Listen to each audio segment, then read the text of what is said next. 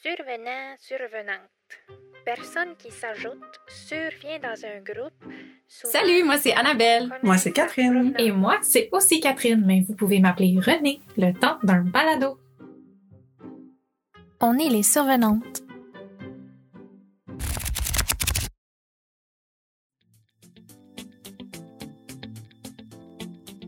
Dans ce tout premier épisode des Survenantes, nous démolissons des barricades. Aux poubelles les préjugés sexistes et classistes qui ternissent la réputation de certains genres littéraires et entravent trop souvent notre plaisir de lire.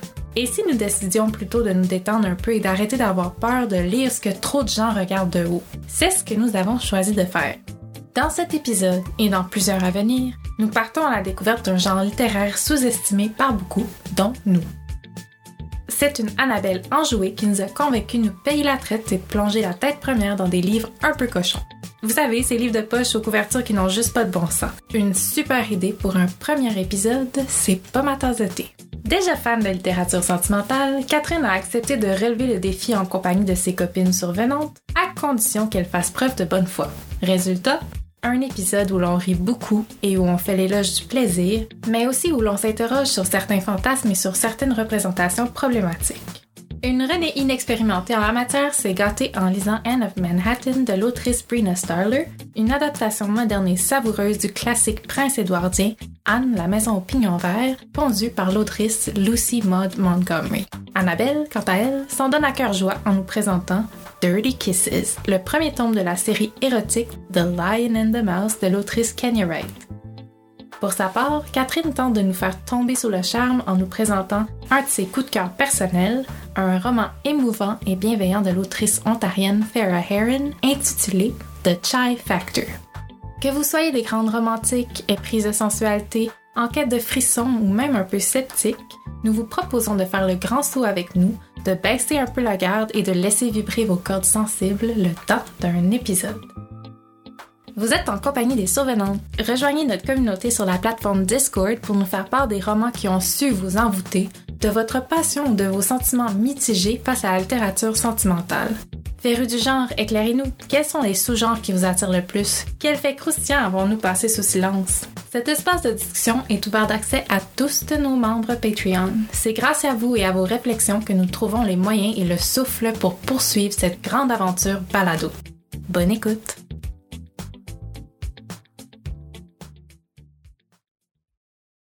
Qu'est-ce que la romance? En littérature? OK. Par où commencer? D'abord, un livre romantique, là, voyez ça un peu comme une recette. Pour réussir un livre romantique, ça prend trois choses, c'est les ingrédients essentiels. Ça nous prend d'abord une relation amoureuse entre deux ou plusieurs personnages. Ça, ça doit prendre beaucoup de place dans le livre. Ça doit être pas mal l'évolution de cette relation-là qui se trouve au centre du livre. Ça prend une fin heureuse. Du genre, ils vécurent heureux et eurent beaucoup de... Puis là, vous pouvez insérer ce que vous voulez dans le petit trou ici. Ça peut être des chats, des voyages, des livres, des enfants. Le troisième ingrédient, c'est bien sûr les tropes. Les tropes, en fait, j'utilise le terme francisé, si on veut, du terme trope en anglais. Donc, un trope, euh, ça peut avoir une définition assez large, mais en littérature, on parle généralement d'un thème, d'un personnage ou d'un type d'histoire qui revient tellement souvent dans les livres, dans les films, qu'on est capable de deviner ce qui va se passer. C'est comme un gros cliché, un gros stéréotype. Je vous ai préparé une petite liste de tropes qu'on trouve souvent dans la littérature sentimentale. Est-ce que vous êtes prête? Oui.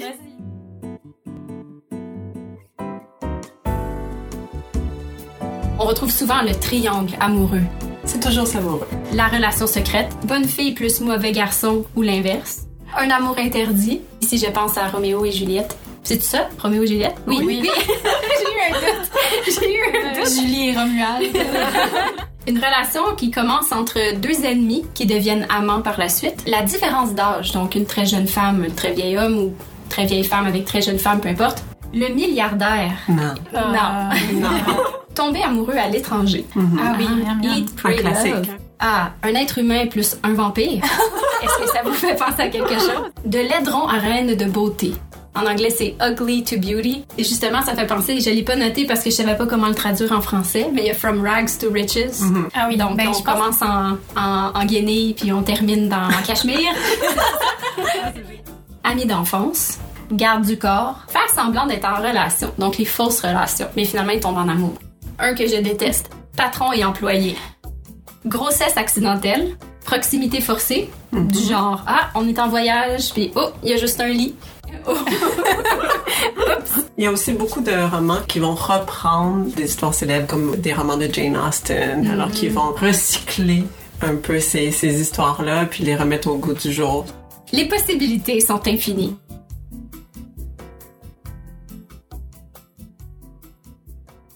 Quand on parle de romance novels, on va souvent comparer ça à de la littérature bas de gamme.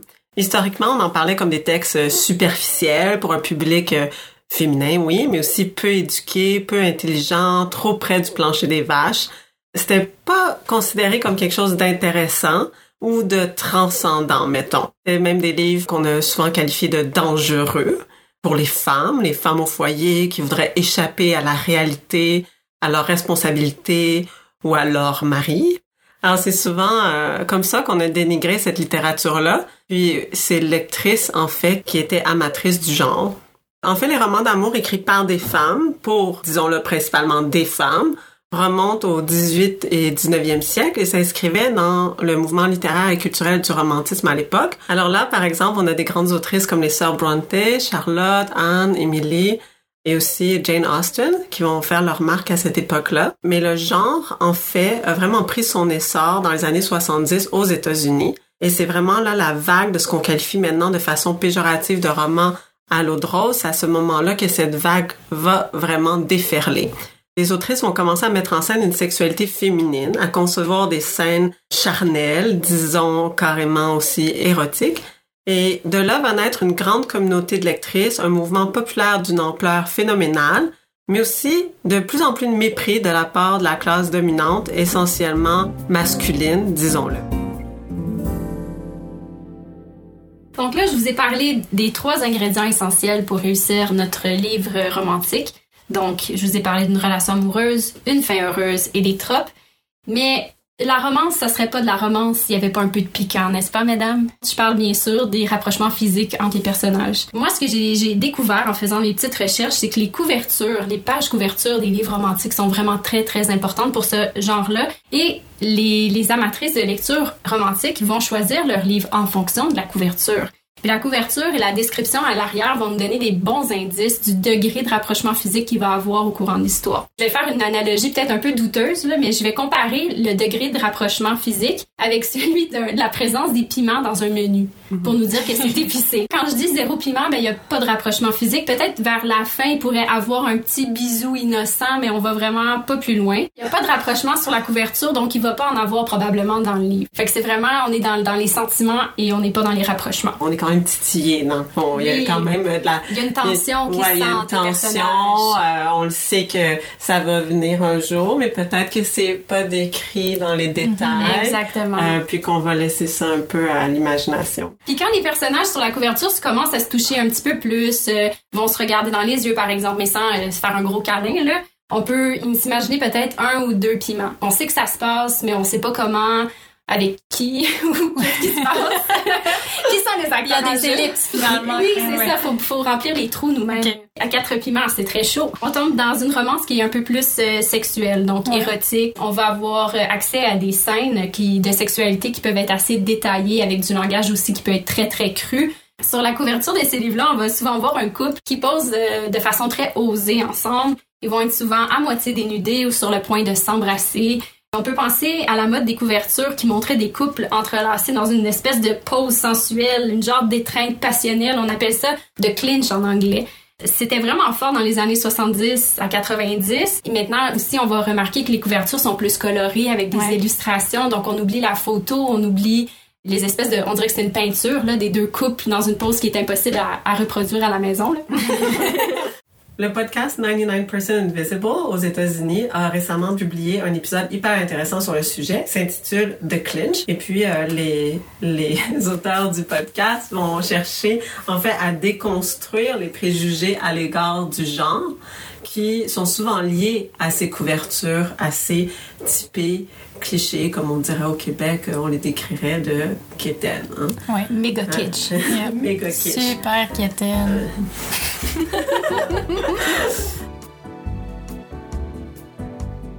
J'ai mis beaucoup de temps à choisir mon livre pour cet épisode parce qu'honnêtement, Je savais même pas c'était quoi un romance novel.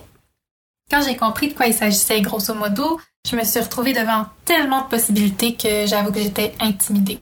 Au fil de mes recherches, je suis tombée sur un titre qui, comment dire, quand je l'ai vu, j'ai su qu'on était fait un pour l'autre. C'était clair.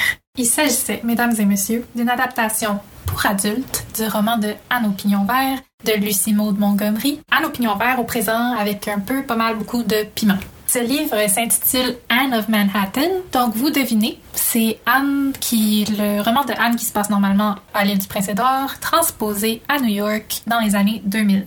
2010, je dirais. Le roman Anne Opinion Vert a été écrit en 1908 et le roman dont je vous parle aujourd'hui a été publié en juin 2021. D'abord, j'ai trouvé le livre sur ma liseuse, puis euh, j'ai trouvé à vraiment petit prix là, c'était comme 2 dollars, puis j'étais là, c'est parfait. je pense que souvent la romance ça coûte pas très cher. Non, parce hein, que c'est tellement populaire, pas besoin de dépenser 30 dollars par livre. Et j'ai lu les filles mon mon livre en une semaine. J'ai vraiment bingé mon livre cochon. Genre, j'ai lu, j'ai lu. D'abord, j'ai été super étonnée. Euh, je pensais pas que ça prendrait un tournant érotique parce que on a parlé de couverture et tout. J'avais aucun indice qui me dirait que ça serait aussi euh, spicy. Là.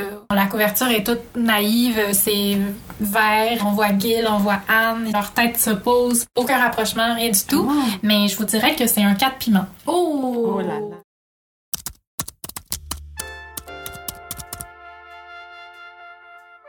Anne est une universitaire qui habite à Manhattan. Un jour, elle y croise son ennemi d'enfance, Gilbert. Leur vie s'entremêle et l'animosité qui les séparait se transforme en amour. Une série de malentendus menace toutefois leur relation. Parviendront-ils à se faire confiance?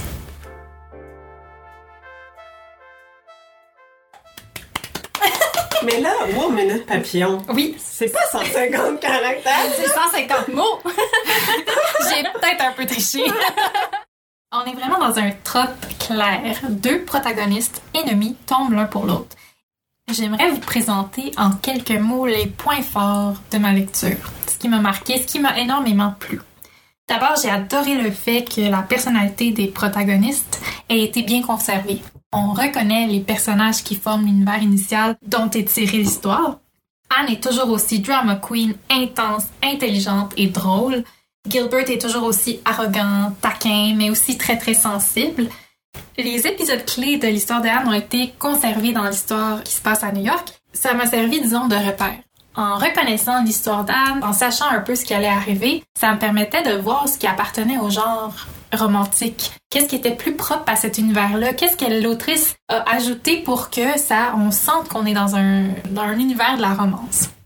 Les enjeux sont pas les mêmes que dans le premier livre, c'est-à-dire qu'on introduit des enjeux qui sont contemporains, qui sont proches de nous. Donc on parle de diversité culturelle, de diversité sexuelle, de genre, de harcèlement sexuel et de féminisme.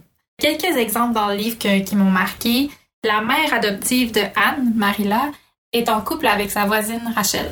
Donc ça, c'est génial. Donc dans la série, dans le livre original, ce sont des amis, on parle pas plus que ça de leur relation, mais Rachel est insupportable. C'est vraiment la petite euh, commère du village qui sait tout ce qui se passe. Puis ici, elle prend un rôle vraiment où elle est dans le soin, elle est dans une, une, belle relation avec Marilla. Il y a également Diana, qui est la meilleure amie de Anne, qui est une femme noire bisexuelle. Il y a Anne qui est aux prises avec un directeur de recherche qui la harcèle. Donc, elle doit naviguer cet univers-là. C'est difficile. Ça sort dans un contexte où on a entendu parler énormément de harcèlement dans le milieu universitaire. C'est encore à jour. Donc, ça, c'est quelque chose que l'autrice a intégré au récit puis qui je trouve qu'il fonctionne bien. Les points faibles. On peut pas passer à côté de la tignasse rousse de Anne. C'est super important. C'est un symbole de sa personnalité, du fait qu'elle est marginalisée parce qu'elle est orpheline, parce qu'elle est imaginative, parce qu'elle est féministe. Mais comme, sérieux, à chaque scène de sexe, c'est archi chevelu, genre. C'est comme le livre entier parle de cheveux. Tellement que je me suis dit, mon Dieu, c'est comme un sous-genre, les ennemis, les ennemis tricophiles devenus amants? À quel point est-ce qu'on devrait décrire le personnage dans un livre de romance? Pour avoir lu un peu euh, sur ce que ça prend pour faire un bon livre romantique, généralement, euh, les lectrices et lecteurs du genre, ils aiment ça, avoir des descriptions parce qu'ils ont besoin d'avoir une image mentale pour les scènes plus sexy, disons-le. Justement, c'est très important sur la couverture que le personnage ou la personne qui est illustrée sur la page couverture soit fidèle au personnage dans le livre. Quand il y a une différence, euh, et ça sort tout de suite euh, dans les critiques, il y a des gens qui vont dire qu'ils n'aiment pas le livre à cause de ça.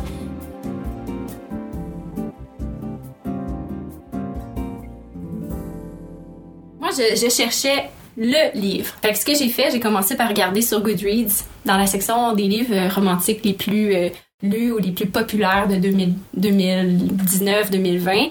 Puis là, je voyais qu'il y avait comme quelque chose qui ressortait pas mal, c'est-à-dire les gars en chest. On dirait que c'est un staple, c'est un emblème pour le genre. Euh, quand on voit un torse nu, on peut s'imaginer évidemment qu'il va avoir de l'érotisme. Donc je me suis mise à la recherche d'un livre qui aurait un torse nu dessus. Mais là, il y en avait tellement, je savais pas où donner de la tête. Puis je voulais pas lire quelque chose de mauvais non plus. Donc euh, j'ai j'ai continué de faire mes recherches puis là sur l'application de livre audio Libby, je suis tombée sur Dirty Kisses. Alors imaginez-vous un homme en tuxedo qui tient sa cravate à deux mains, mais on voit pas sa tête. Et il porte une chemise en dessous de son tuxedo, donc il est pas nu, mais on voit quand même un symbole de pouvoir, un symbole très masculin qui peut nous laisser deviner qu'il va se passer quelque chose d'assez crunchy dans l'histoire. Euh, c'est le premier tome d'une série de cinq livres, puis la, la série s'appelle The Lion and the Mouse. J'ai écouté le livre en format audio, fait que c'est 7h55 de gros fun. Je l'ai binge écouté. Moi aussi, mon livre, je pense que je l'ai écouté en une fin de semaine ou en 24 heures. Là. C'était du bonbon, ce truc-là. Les deux narrateurs sont Ellis Evans et Sherry Peel, puis je dois dire, les deux ensemble font un super travail. C'est très comique de les entendre, d'entendre leurs interactions, puis de décrire justement euh, les scènes de sexualité avec leur voix. Euh, c'est c'est très particulier. Alors, est-ce que vous êtes prête pour mon résumé en 150 caractères? Je dis bien 150 caractères!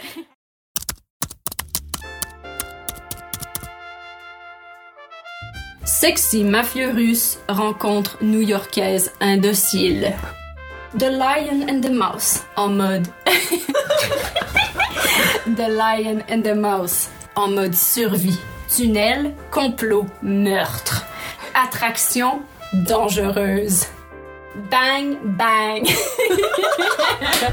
ok. Bang, bang.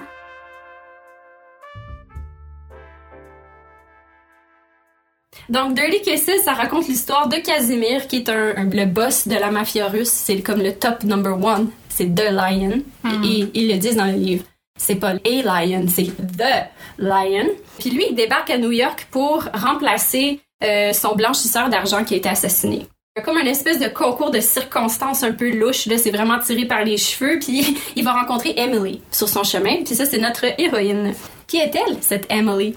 C'est une jeune peintre qui est dans la vingtaine, puis elle est propriétaire d'une galerie d'art à New York. C'est quand même pas rien, on va se le dire. Puis Casimir va, va comme l'obliger à blanchir de l'argent pour lui parce que le frère de Emily est dans le pétrin.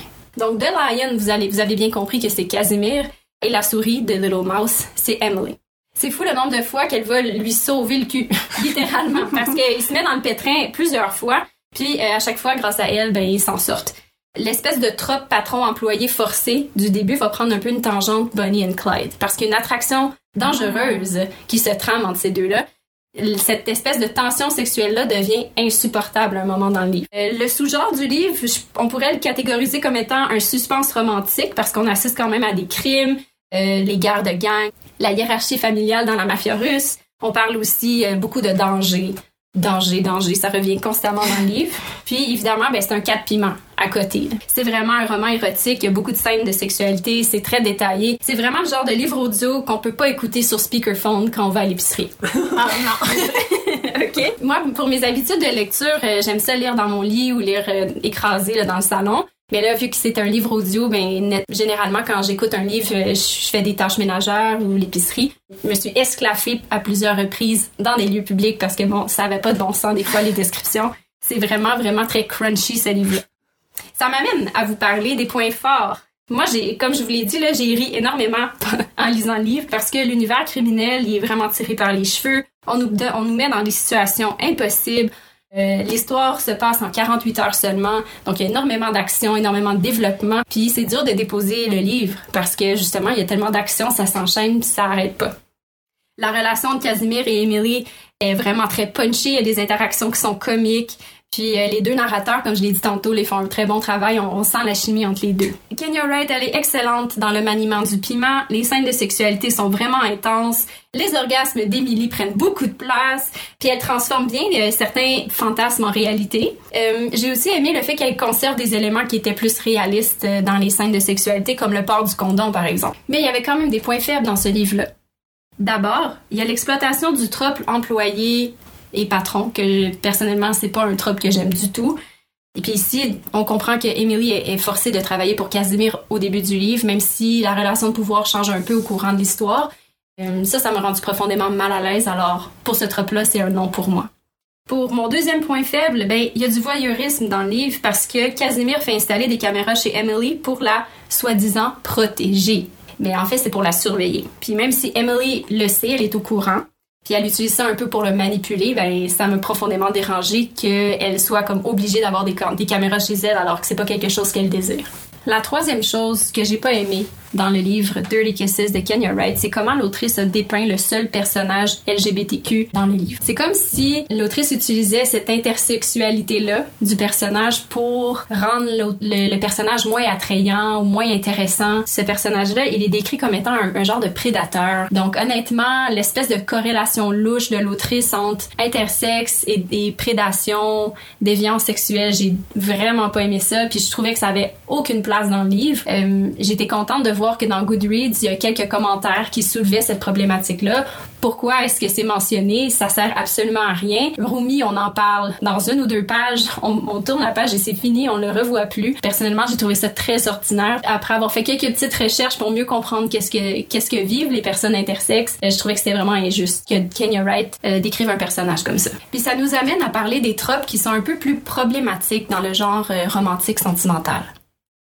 Une critique qui revient souvent quand on parle des romances, c'est par exemple des rapports de domination ou du consentement, ou même dans les premières romances qui ont été publiées dans les années 70-80, euh, il y avait beaucoup de scènes de viol. Ça finissait par être romancé par euh, les autrices même, euh, même si c'était très clair que c'était des scènes de viol, la protagoniste allait finalement tomber en amour avec son agresseur, puis il allait quand même finalement avoir une fin heureuse.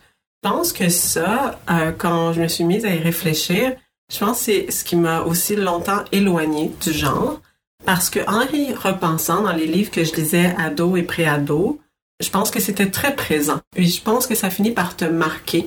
Mais c'est aussi quelque chose qui est très présent dans la culture en général, dans, dans le cinéma, et que maintenant, ça a un peu évolué. Mais comme on le voit avec, par exemple, Fifty Shades of Grey, il y a certains fantasmes, on va dire, qui sont de domination et qui sont peut-être problématiques dans la façon qu'ils sont décrits. On peut aborder ces fantasmes-là d'une façon euh, qui va être émancipatrice, puis on peut aussi, il y a des livres qui vont quand même les aborder d'une façon qui peut perpétuer une, idée de la sexualité basée sur l'inégalité de pouvoir mm-hmm. entre les partenaires. Moi, c'est quelque chose qui m'a marqué dans la lecture de Anne of Manhattan, à quel point le consentement prenait énormément de place il y a vraiment un, un échange sur l'état de chaque personne, puis sur leurs besoins, puis sur comment ils se sentent dans euh, le rapprochement physique. Donc ça, j'ai évidemment, j'ai bien aimé qu'on mette ça de l'avant. Je pense que c'est souvent le cas dans la littérature que je lis maintenant aussi. Mais ce qu'il faut retenir aussi, c'est que peut-être avec le temps, avec les, les années qui passent, notre conception de ce que c'est un happy ending a changé. Mm-hmm. Peut-être qu'à l'époque, ben, il y avait moins de discours sur le consentement, il y avait moins de discours sur le viol conjugal, notamment. Puis je pense que ça témoignait de la résilience de ces femmes-là qui essayaient de créer un peu leur bonheur, de nommer leur désir, malgré tout ce qui se passait. Puis que maintenant, bon, il y a des, toutes sortes de choses qui se publient, mais il y a aussi toute une tranche de livres qui va plus miser sur une nouvelle conception du happy ending, qui est basée plus sur le respect, euh, le consentement, la discussion, l'échange sain, puis qui va mettre une nouvelle sexualité de l'avant. Dans tous les cas, je pense qu'on parle de survivantes souvent. Mm-hmm. On parle de survenantes aussi, des femmes qui osent prendre le crayon puis se tailler leur propre place dans le milieu littéraire, puis qui se créent une communauté centrée sur le désir, envers et malgré tout, puis qui n'ont pas besoin de l'approbation de personne pour faire ça. Moi, j'aime beaucoup explorer ce qui se fait du côté des minorités euh, culturelles ou sexuelles. J'ai choisi de présenter un livre que j'ai beaucoup aimé, que j'ai lu quand même récemment, euh, le printemps dernier. Dans le fond, moi, je me suis pas vraiment soumise aux règles du jeu parce que j'avais envie de présenter un bon livre d'amour qui allait convaincre les sceptiques. Mon livre, c'est The Chai Factor qui est le premier livre de Farah Aaron. Alors, ce livre-là, je l'ai lu le printemps dernier quand on était confinés à la maison parce qu'il y avait une éclosion de COVID à la garderie de ma fille et que je me préparais en même temps à ma soutenance de maîtrise qui avait lieu comme deux semaines après. Je l'ai lu en allaitant, en endormant le bébé. Puis après, quand je sortais de la chambre, je me dirigeais droit vers le divan pour euh, continuer ma lecture. Puis ça, c'est un bon signe parce que c'est pas quelque chose que je faisais normalement.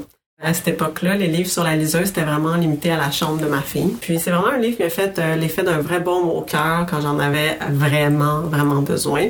Pendant, mais aussi après l'avoir lu, ça me réconfortait pendant longtemps, cette lecture-là. Alors maintenant, je vais me prêter euh, au jeu. Je vais tenter de résumer le livre en 150 caractères, espace compris.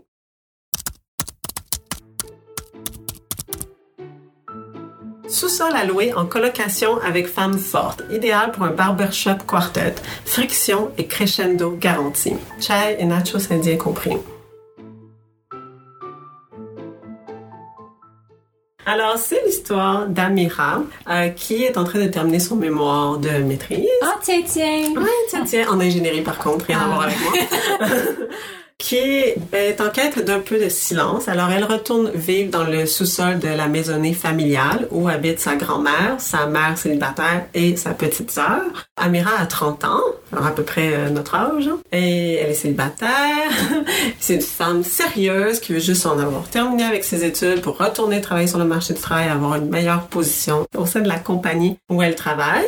Et là, quand elle arrive chez sa grand-mère, il y a un barbershop quartet qui habite dans le sol de chez sa grand-mère pour quelques semaines parce que sa grand-mère a décidé de louer le sous-sol et que ce groupe de mecs-là sont à Toronto de passage pour répéter ensemble et participer à une compétition de barbershop quartet.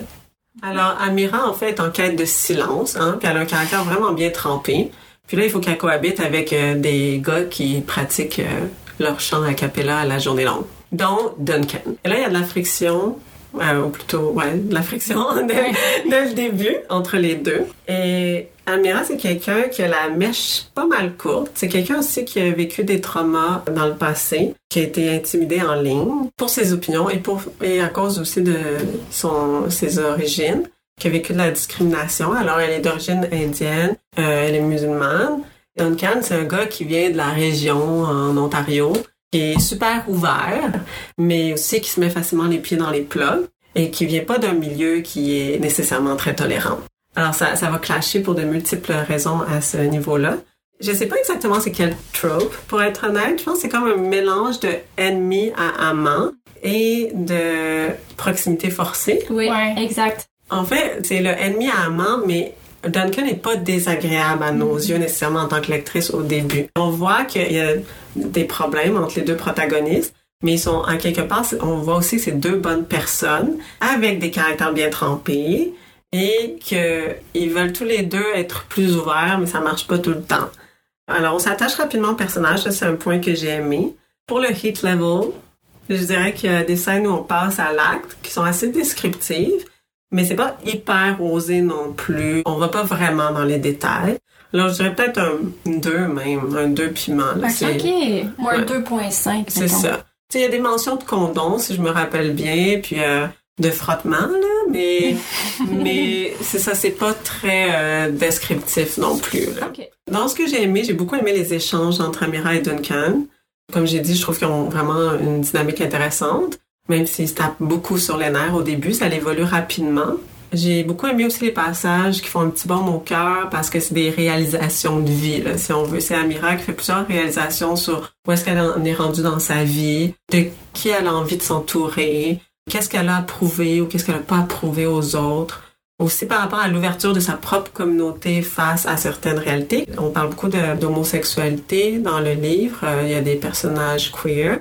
On va parler aussi de l'ouverture des autres, la, de la communauté blanche dominante euh, ontarienne par rapport aux autres, aux multiples autres cultures qui font la société ontarienne, la société canadienne. puis sur le dialogue qui peut y avoir que parfois il peut pas y avoir. Que ça, j'ai trouvé ça intéressant. J'ai aussi beaucoup aimé la dynamique entre les femmes dans le livre, dans la maisonnée, les conflits intergénérationnels qu'il y a, mais aussi la grande solidarité. Puis, la façon que Erin a d'aborder la santé mentale, ça c'est quelque chose qui revient dans ses autres livres aussi. Elle va parler un peu de comment Amira euh, s'est renfermée sur elle-même à travers les années, puis de comment elle va peut-être arriver à sortir de sa coquille ou non. J'ai aimé en apprendre sur une réalité canadienne autre. J'ai beaucoup aimé les recettes qui sont insérées de façon subtile dans, dans le livre. Ça me fait saliver. C'était vraiment un plus pour moi. Alors, bien entendu, le chai d'Amira, mais aussi la mention d'un grilled cheese au chutney. Wow. Que j'étais comme, euh, oui, s'il vous plaît, now. Puis, il y a le papri chat, qui est une bouffe de rue, un snack que Amira va préparer pour une date inopinée. J'en ai essayé depuis, puis c'est tellement bon. Duncan va décrire ça comme une espèce de nachos indien.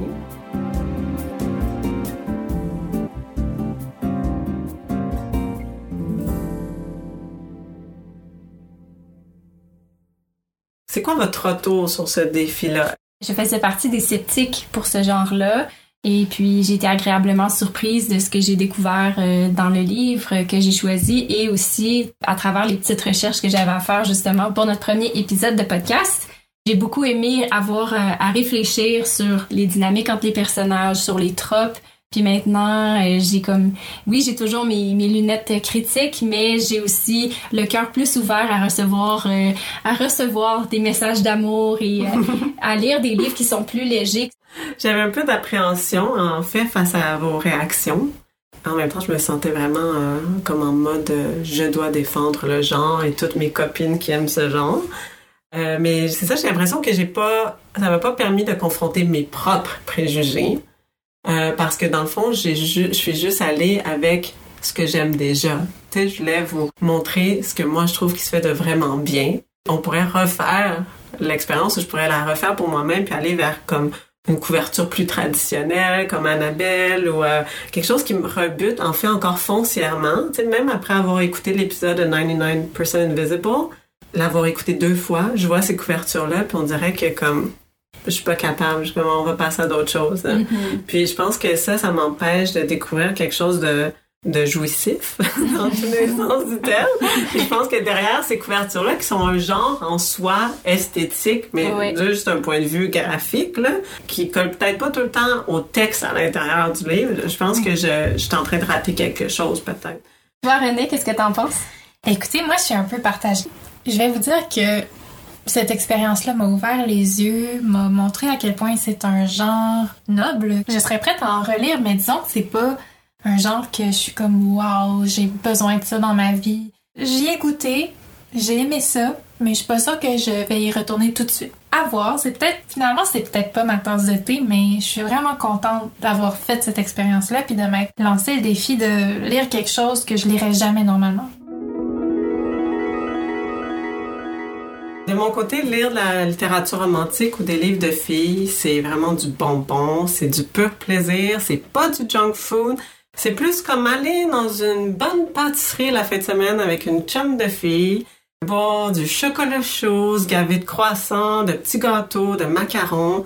Dépendamment de la pâtisserie qu'on choisit, c'est peut-être pas sophistiqué. C'est pas un régime santé en soi, mais moi, je pense que c'est nécessaire à la vie. Je pense même que ça fait partie d'une bonne hygiène de vie que de se faire plaisir, de prendre soin de soi, de rêver. Un bon roman d'amour, c'est du feel good, c'est du hop la vie. Ça permet de jeter un nouveau regard autour de soi, de plonger dans la psyché des protagonistes, de tout ce qu'elles, ils, elles, de plus en plus, ont de vulnérables. Ça remet le sourire aux lèvres, ça nous rend plus confiants dans la vie, en nos propres capacités et en les gens autour de nous. Puis à part de ça, si vous n'êtes pas des fans de l'eau de rose, ben prenez donc un macaron à d'autres choses, parce que comme Annabelle l'a dit, il y a toute une palette de romances. Ce qui est important, c'est l'écriture, les problématiques mises en scène, c'est le contexte, les descriptions, c'est à quel point on a envie de dévorer le livre, c'est l'humour. Puis c'est ça, il y a quelque chose de réconfortant à savoir qu'on va s'aimer malgré l'état du monde et le patriarcat. Euh, on va s'aimer et évoluer, puis ça va être touchant, puis ça va être le fun, puis peut-être que même ça va être titillant par moment. Je pense que c'est pas pire comme bonus. Anne of Manhattan par Brina Starler est paru en 2021 chez HarperCollins. The Chai Factor par Farrah Heron est paru en 2019 chez le même éditeur. Quant à la série The Lion and the Mouse de Kenny Wright, elle est publiée par la maison d'édition Zach Evans Creative. Le premier tome est paru en 2018. La version audio vous est chaudement recommandée par Annabelle. Ces trois romans que les survenantes ont dévorés patientent toujours sur les tablettes en espérant un jour séduire des maisons d'édition de langue française. Merci d'avoir été avec nous pour ce tout premier épisode des Survenantes. Auriez-vous des œuvres de langue française à nous suggérer? Dites-nous, est-ce que vous cachez les couvertures des romans sentimentaux que vous lisez lorsque vous êtes en public ou au contraire, affirmez-vous avec fierté votre goût pour la chose? Sceptique, avons-nous réussi à vous convaincre de vous mouiller un peu? Quels sont les livres qui titillent votre curiosité? Relevez le défi avec nous et faites-nous part de votre propre expérience. Quelles sont les formules qui vous interpellent le plus? Quelles sont celles que vous évitez à tout prix? Nous avons vraiment hâte d'échanger avec vous. Notre espace de discussion Discord est ouvert à tous nos membres Patreon. Vous pouvez également nous retrouver sur Instagram ou visiter notre site web. Être membre des survenantes sur Patreon, c'est aussi avoir accès à une série de micro-épisodes ainsi qu'aux bloopers de chaque saison. C'est recevoir une liste de recommandations littéraires à la sortie de chaque épisode et pouvoir nous demander des suggestions de lecture personnalisées à n'importe quel moment. C'est la chance d'être salué en fin d'épisode et de participer à notre processus de création en répondant à nos sondages. Surtout, nous offrir votre soutien, c'est contribuer à la vitalité de ce projet balado et nous permettre de mieux concilier la famille, nos jobs et notre travail créatif. Vous nous permettez aussi de conserver notre indépendance, de débourser les frais nécessaires à la production et de continuer de vous offrir du temps d'écoute de qualité. Vous venez d'entendre le premier épisode des Survenantes, une création balado de Catherine, Annabelle et Catherine. René a monté et mixé cet épisode. La musique et les effets sonores sont de Zapsplat. Nous souhaitons remercier Alice pour le prêt d'équipement. Un merci tout spécial également à Angelus Coulon pour le graphisme et la création de notre site web, ainsi qu'à notre photographe Clémence Lenné. Merci à nos amoureux pour leur soutien et à Pierre-Luc Gosselin pour ses conseils techniques. Et enfin, un énorme merci à notre communauté Patreon. À bientôt!